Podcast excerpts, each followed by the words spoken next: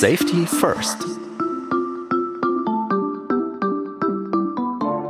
Welcome to another episode of Safety First, TÜV Süd's podcast on cybersecurity and more. I'm Sabine Krömer, and today we have a very special guest. It's Natalia Oropesa. She's Chief Cybersecurity Officer and Chief Diversity Officer of Siemens AG. Welcome, Natalia. Great to have you on the show. Thank you for having me, Sabine. I am delighted to be here with you today. Thanks so much for taking your time, Natalia. In your role as Chief Cybersecurity Officer at Siemens, you are responsible for all global cybersecurity activities. And in addition, since May 2020, you have the role of Chief Diversity Officer. This sounds like a very interesting combination to me, and we will talk more about that later. But to begin with, let's talk about Siemens and its activities in the Charter of Trust. Three years ago, Siemens initiated the Charter of Trust together with the Munich Security Conference as a global cybersecurity alliance. And meanwhile, there are 17 member organizations. What was the initial motivation to start the Charter of Trust, Natalia? Yeah, let me tell you, Sabine. So the digital transformation that is currently happen in our societies can only succeed if security of data and connected system is guaranteed. And you know that the, hackers are very intelligent, but they are also very fast. Mm-hmm. And, and therefore, no company can do this alone. Correct. And, and that was the motivation why we decided to join forces and collaborate with the major industry players. And the Charter of Trust was created to build a community of trust and confidence among the members. And of course, this mutual trust allows us to engage and purpose on three specific goals. Protect the data of the individuals and companies, avert harm from people, companies, and infrastructures, and establish a reliable basis where confidence in a network digital core world can take root and grow. In other words, we want the digital world to be secure for our society. Mm-hmm. And uh, we we have also refreshed them according the three dimensions to reflect our holistic approach regarding technology. And our goal is to establish and pilot and adopt global requirements and best practices from a political perspective as well. So the political perspective is also included. We aim to influence to shape the political debate worldwide on cyber topics. And in the business arena, our goal is focused on successfully putting security at the core of digital business models. So this is in a nutshell the answer to your question, what was the motivation and what is it that we are pursuing in the Charter of Trust? So, Natalia, this sounds really like a lot of work to do. And there are also many member organizations, like 17. And these are global companies like IBM, Airbus, Infineon, Telekom, Atos, and also associated partners like the Hasso-Plattner Institute and uh, TU Graz. So, how do you work together in a Charter of Trust? How is this uh, to be organized? Well, we, we regularly meet we have as well task force initiated with different groups working on different topics. Then we hear the results of the different working groups and then we take different kind of decisions. And I think we are going to talk about some of the major principles that we have and the results that we are providing with those. So maybe I can explain you there how it works so that you have a better understanding of it. How do we organize? But let me tell you, Uh, something I, I mentioned first that what we are doing is to have a setup where we can cooperate and co-create. And this was actually one of the initial tasks that was important to do in the Charter of Trust. So we had to set the basis as well the legal basis so that we could cooperate and that we could exchange information because we, we were the cybersecurity officers of the different companies. So we needed to set the basis for this exchange to be legal and productive. And this was kind of the first step we did. Uh, so we did that in record time, to be honest with you, considering that, that we all have big legal departments and complex processes to do. So this was like the very beginning. I am always talking about this very proudly because it was a step to do and we did that. Yes, yes, in record time, as you said. yeah. Um, very impressive. And now we look at three years. I mean, there's been a lot achieved also. We'll talk about that later. But first, after you explain the three major goals, um, there are these 10 principles of the Charter of Trust. And that's also how the task forces are then organized. But there's a special principle that Siemens already did take much action already. So I think it's principle two, right? That's correct. And what is it about and what uh, happened so far? Principle two is about supply chain security. And you asked me before, how do you organize to work? And one of the first things that we did in the Charter of Trust so that we are able to be effective and efficient is to set priorities. So we all agree at, at the beginning that the principle two was one of the most important ones, if not the most important one. And why is it that is the most important one? Uh, this is because 60% of the attacks are starting in the supply chain of the different products and companies. So that's something that, that you can read in the press. I mean, uh, very famous at this moment is the SolarWind attack and of course, a lot of companies are using that kind of software, and some of the companies are already affected from that attack. So, from another perspective, uh, let me tell you that the system is uh, is as strong as the weakest point. So we are looking at that. The attackers have a lot of common sense, and they will know that in let's say poor countries, uh, the investment in the infrastructure is not enough. So the security is not enough just by common sense. So then many attacks we see starting in, in this kind of places where the infrastructure is not strong enough. And then it could be not only a country, but it could be as well a service provider, a product provider, and so on and so forth. So this was the reason we prioritize uh, supply chain security to start with our work right? Yeah, this is a very interesting fact, of course. And I think it's interesting to see that Siemens and other global players really realize that they are all, this is a thing they could only solve together and not only together as big companies, but together with the smaller companies and also with not so well equipped infrastructures. So it's, we're all in the boat together. This leads me to the question of what exactly can the Charter of Trust really do to improve this problem? Let me tell you the story how this started. And I was, I was there in that meeting and it was impressive because we, meaning the partners met for this topic. And then the first question is, what are we doing to let's say rule or make a governance on on the security of our providers. And then everyone was presenting their requirements towards security to our different providers.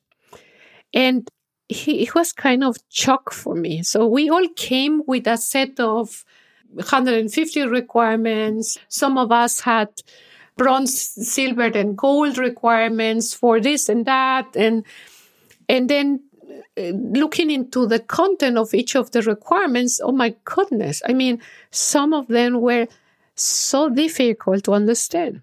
So then the conclusion that we made that meeting and that day is, oh my goodness, we are making the digital providers, we are making a set of, let's, let's, we all together have 1 million of relevant suppliers. So we, we are making all of them crazy because of course we recognize that we have common suppliers. Number one. Number two we ourselves are suppliers uh, for ourselves in the supply chain. And we have to do something to end this situation. And and that's why we came with the proposal of having baseline requirements. Mm-hmm. And, and now uh, we have 17 baseline requirements and how these 17 baseline requirements were born was by selecting them from the standards that were already available. Because something that we don't want to do because we don't have time to lose, I mentioned before, the hackers are very fast, is we don't want to reinvent the wheel. And there are several standards out there like the ISO 27001 or the NIST framework as a reference and so on and so forth. And there are others in Asia as well. And then we look into those standards and we select from those the ones that we can use to set up a baseline requirements, meaning this is the absolute minimum that we require in security from our relevant providers.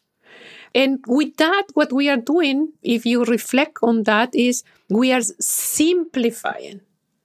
You know, we are simplifying the requirements that we have for our providers to achieve security.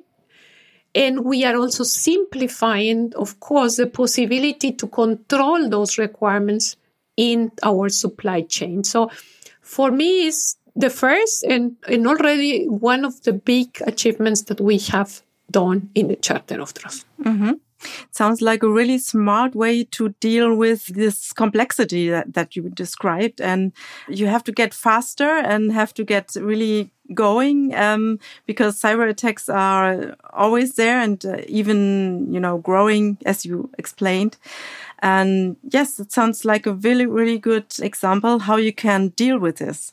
So can you maybe go a bit more in detail how Siemens did this with its uh, suppliers? How did you communicate with them and how did they react? you know what? Of course, when we developed the 17 uh, base requirements, of course, we commit to include them in our contract. So we manage already to include those requirements in the terms and conditions of our contracts, which means every new contract that is being closed in Siemens with any provider includes those requirements already. So that, that was the easy win or the easy step to do. Now, of course, we not only have new contracts, but we have existing contracts. And from that regard, we needed to talk with the providers. And of course, here again, prioritization or to set priorities is essential. So we have to recognize which are the most relevant ones for us and then talk with our providers and look into the contracts. And from that perspective, I think surprisingly, it was very well received because everyone these days recognize that cybersecurity is a priority and that by making the organizations and the suppliers more secure, we are making all of us more secure. So uh, we are not requesting something that is out of this world with the 17 base requirements. So it, it was well received. Uh, and, uh, and, um, I would say very little pushback. Of course, there is always some cases where someone will say, yeah, but if I do this, then I will have to change the pricing and so on and so forth. And then mm-hmm. uh, there is some discussion to do. Yes, of course. But there is as well our offer to support them to implement it, to give them time to implement them, to evaluate the risks that we have. So it has been a very collaborative approach. And of course, we have a lot to do, but I am very positive that we have started, especially as well from an awareness perspective to increase the cybersecurity in our supply chain. So it's interesting to hear that also the suppliers they really see the benefits because after all it's it's a lot of work but it has to be done. So you better do it with uh, strong partners and they can profit from your experience of course then. So and Natalia, should we maybe talk about another principle? The, this is all about security by default, which it sounds very interesting also to me. so what's behind that concept? It's my favorite one. And let me tell you the, the way I like to explain this is by comparing this with uh, the lock that you have in the suitcases. So for sure, all of us used to travel a lot, used to travel, not, not anymore. You, you know that there is those locks located in the suitcases and, and guess what is the default setting of those locks? default is zero zero zero. oh wow! So exactly, you are an expert. So it, probably uh, sometimes a little bit more complex, which is 99999. and uh, of course, there are instructions on how to change that setting. And I can tell you probably 20% of us will change that. But most of us will not change that. And this is exactly the opposite of secure by default. This will be unsecure by default because if someone finds your suitcase, he or she will try the 000 combination or the 9999 combination and then there you go. Now, this is exactly what we are doing. So you just imagine you could get a new suitcase with a proper combination. So let's say five, three, eight, nine. Okay. And then in that case, your suitcase is already preset. You get attached, of course, a letter saying, here, Sabine, this is the combination for your new suitcase, and you don't have to do anything to make it secure. So now we have managed to do that suitcase secure from zero to 100% because now all suitcases will be will be secure, right? So this is the concept that we have translated to the products. So of course, one of our products doesn't have only one combination to be secure. So we are talking about passwords, for instance. And in many cases, those passwords are set by default as well to, it could be as well 0000, but it could be something like admin one or admin zero or something like this. And what we are doing now is to set something the, the secure or to trigger an action from our users so that the software asks, please set up your, your secure password initially. So this is what we are doing with our products. And by us doing that, of course, we are making the digital world more secure and we are making the lives of our customers much easier, believe me. Mm-hmm, uh, mm-hmm. So I don't know if I give you an idea about what is security by default and about how powerful it is for all of us. Mm-hmm. So this this sounds like there is a 2080 rule. I think that you can, uh, with only 20% of improvements, you can really solve 80% of the problem. So this sounds a bit like that. Absolutely. And, and now what I didn't tell you is what we did to achieve that. And and this is, this is very similar to what we did in the supply chain security. So we also had to agree among us what are the settings that made most sense to be set by default. And this was only by accident. Uh, we came exactly with 17 requirements of settings. So this was not that we had like as a goal to have 17, but it came like this that that we identified 17 and now there is a clear definition and there is a clear agreement among us. And this is very very powerful sabina because you you know that the partners in the charter of trust we have global players. So we, we have someone from the us from europe from asia. So now we have managed to develop something that will have a global impact. So i think it is very very powerful so this sounds really stunning that with collaboration, you really solve the problem. So this is not only about uh, giving the rules and hoping that people will comply, but it, you really have to convince people that it makes sense. And, um, what I wanted to ask you also is the Charter of Trust. What I think is very special about it, and TÜV is also um, an active member, is that all member companies, they really live the principles. And I think this really makes a difference to maybe other alliances or other initiatives that there are in the world. Do you agree on that or? Yes, exactly. We have twice a year now a board of directors and in that board of directors we have the uh, CEOs or at least board members uh, in the meetings and uh, that's the meeting that we use to commit ourselves as companies to deploy what we agree in the different task forces. And that makes really, yeah, a huge help for all of us cybersecurity officers because now we are all committed yeah. Uh, to deploy those security requirements that we have achieved with the work of many colleagues in the Charter of Trust. Mm-hmm. So we talked about this before. The Charter of Trust is not only, of course, relevant for the large companies, but also for the small and medium enterprises. I think this is kind of a no-brainer now that we talked.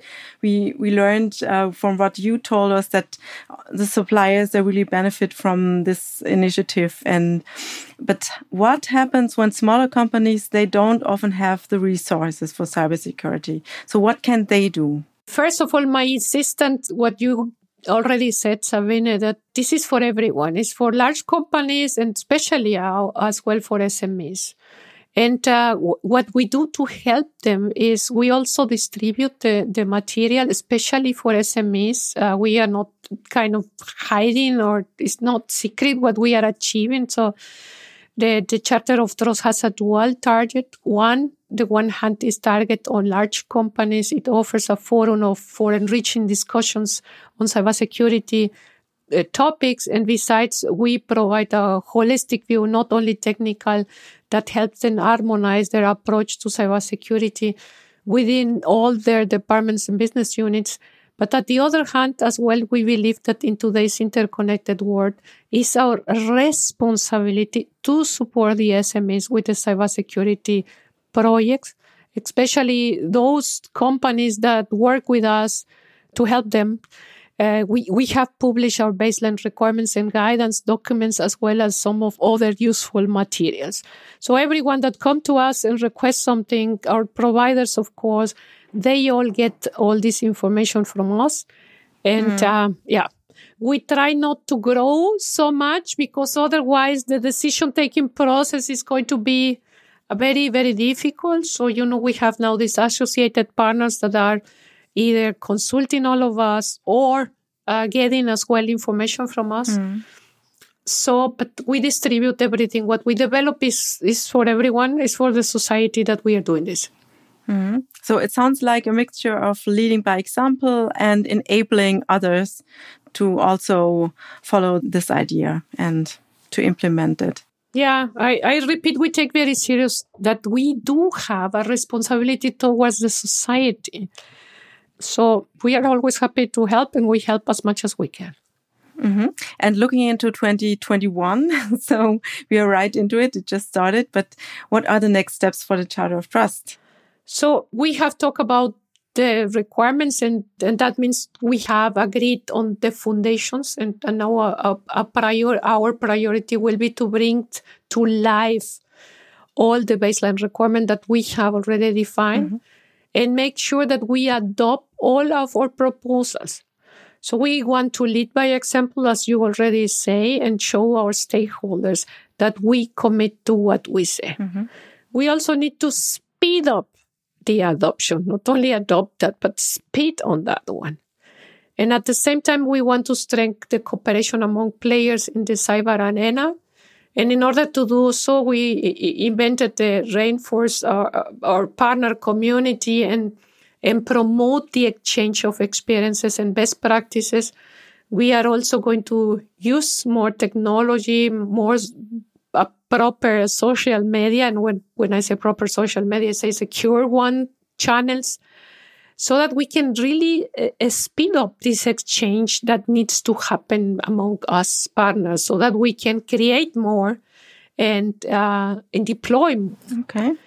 And we also want to make a positive Im- impact in society. So we will grow our ecosystem with other stakeholders and we will strive to include cybersecurity topic in the agendas of major international events and organizations. That's always important to create and to support the awareness that we need to have.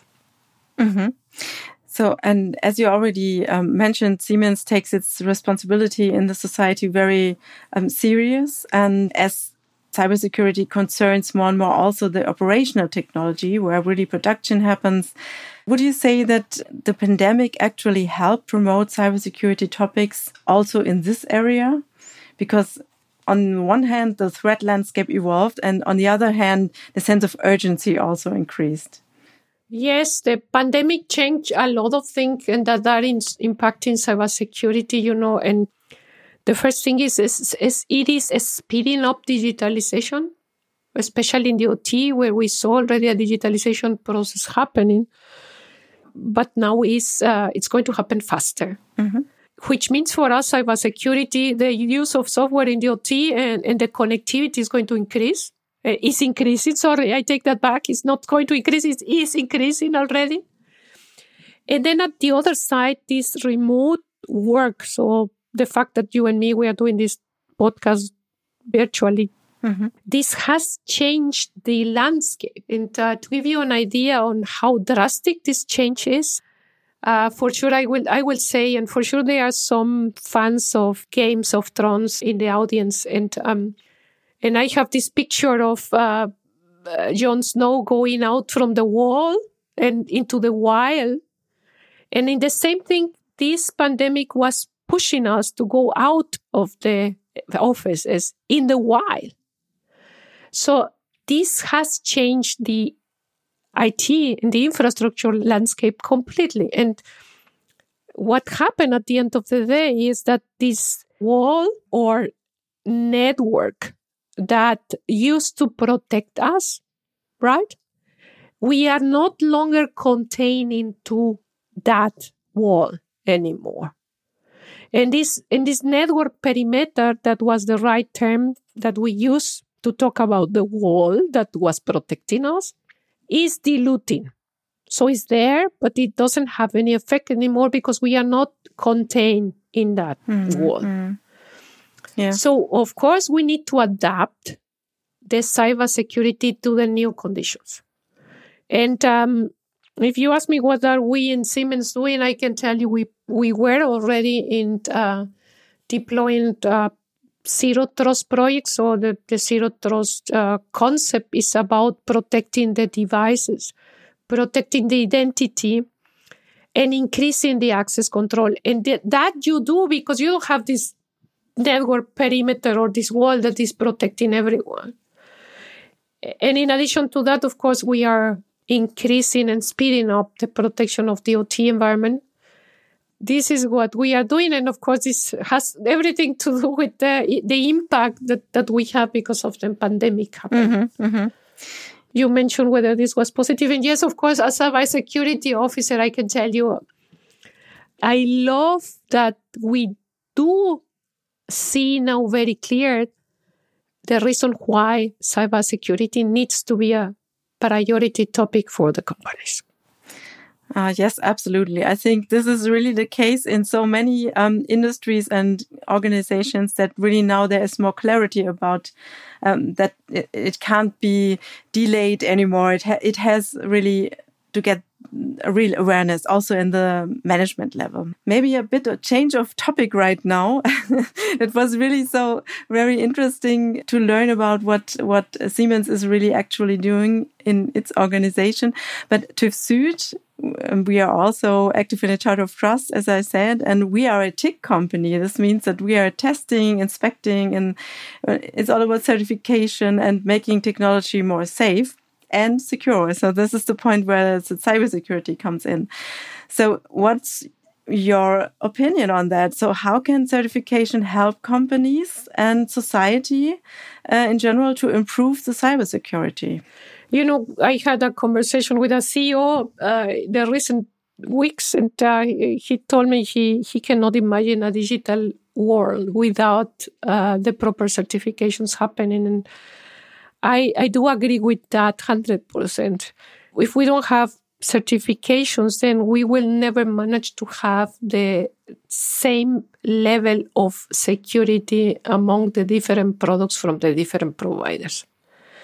And uh, the question here is what to certify and how to certify. And on that regard, this is exactly what we are doing in the Charter of Trust with the other partners and with the different task forces that we have.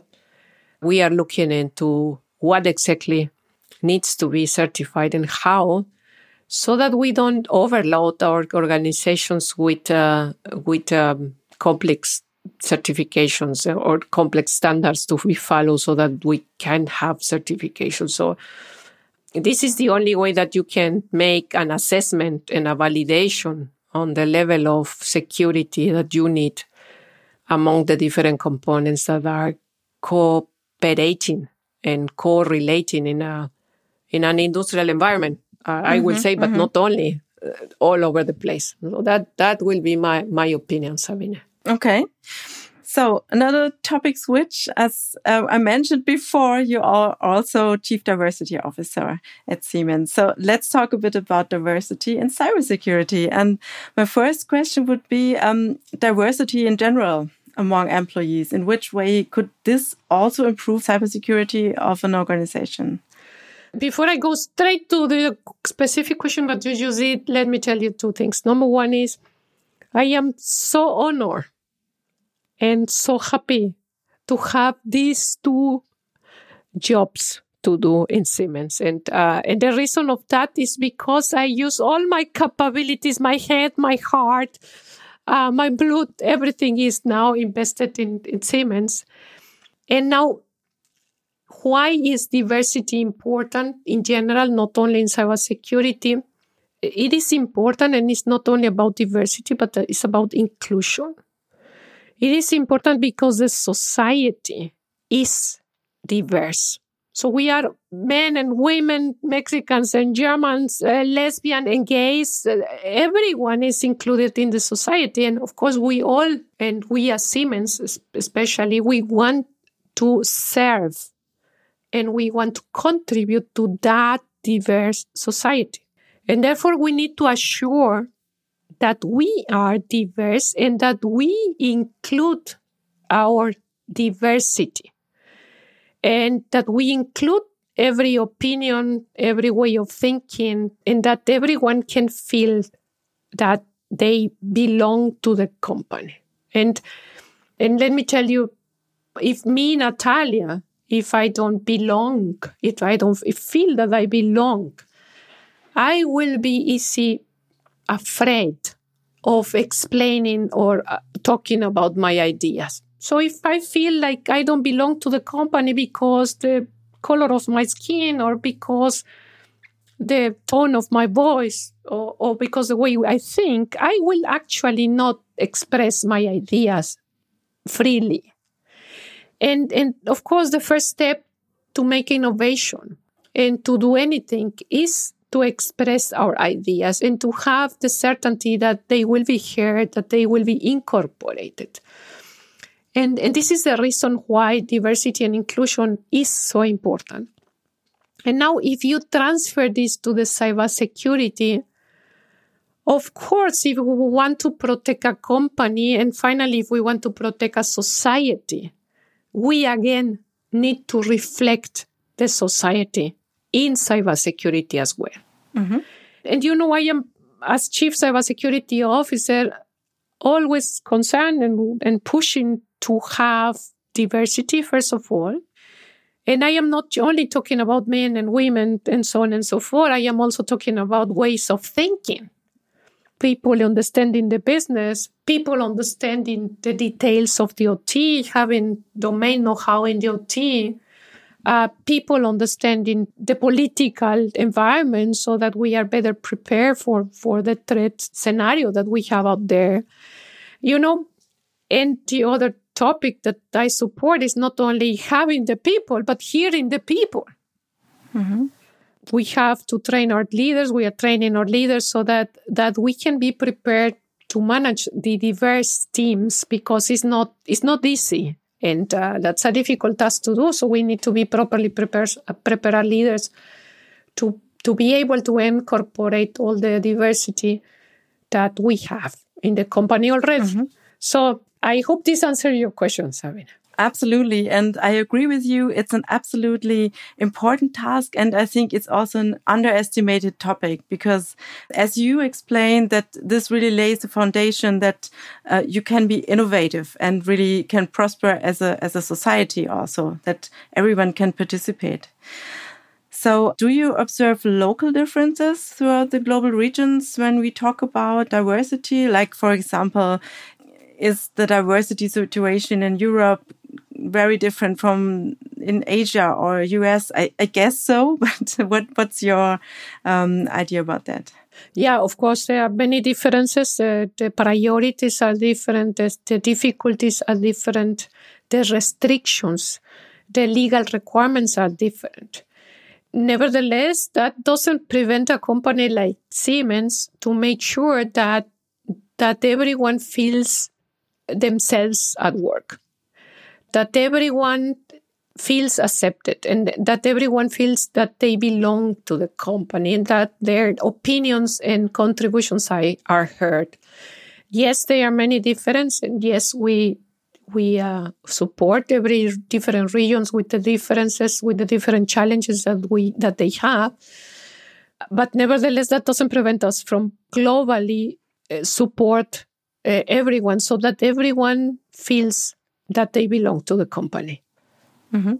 Also, in the recruitment process, I think this is a, a very um, important aspect that people see Siemens as a diverse employer. Yeah, exactly. And the divert in the, in the recruitment process it is itself important in the whole diversity and inclusion because you need first of all hire diverse people so you have to look among the different communities but also you need to hire people with this mindset of being inclusive you know? Mm-hmm. so they play a very important role in the whole chain of diversity and inclusion. Mm. and finally talking about women in cybersecurity. So so diversity is of course not all about women but we talk a lot about women in tech these days. And what are the key levers uh, in your opinion to get more female experts in this field I think that uh, women per nature they want to be as close as possible to to the to the society, to the people in the society, and that's why I think uh, you we see women taking decisions toward careers that touches the society directly, like being a teacher or being a someone working in marketing or uh, someone in communication, obviously in HR you know? Mm-hmm. And um, my thinking is that they don't go to the technology because they see technology far away from society and from touching people people's life.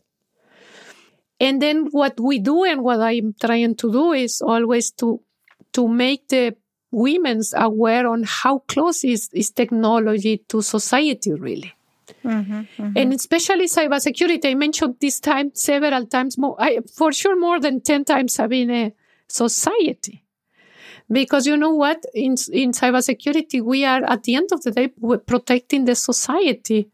We are protecting our kids from using a self-driving car and, and using that with in a secure way without having any risk that the car will be managed from someone else, you know?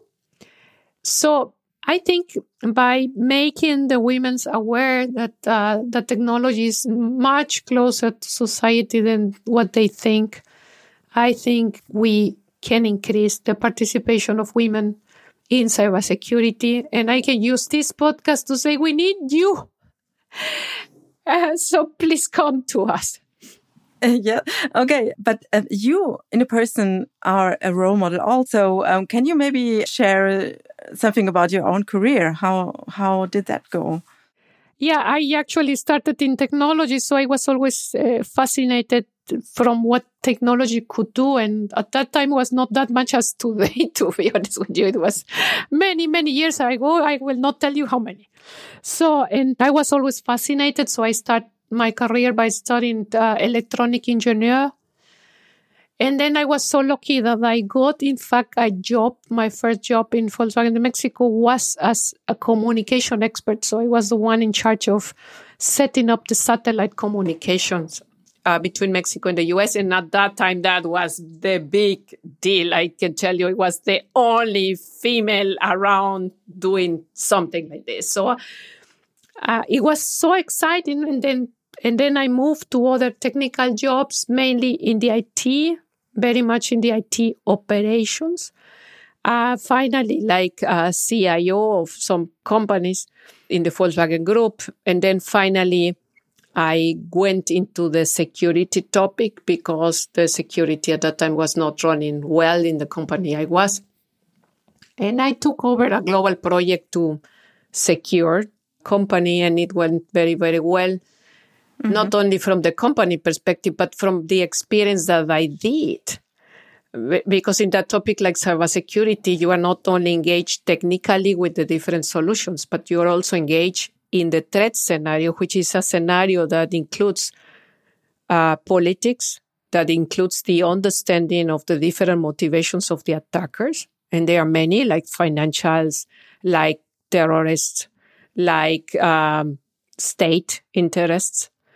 So I found that cybersecurity was a, really a holistic topic, engaging several parts of my brain and also my heart it was always uh, very good to see that we managed to defend the companies.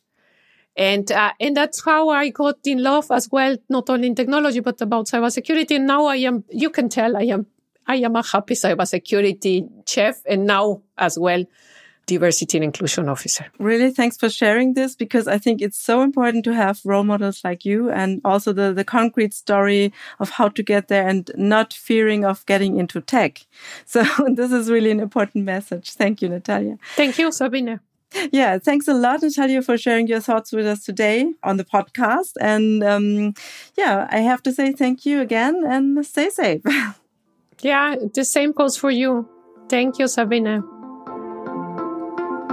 You will find all our episodes at tuvsud.com slash podcast. That is T-U-V-S-U-D dot com slash podcast.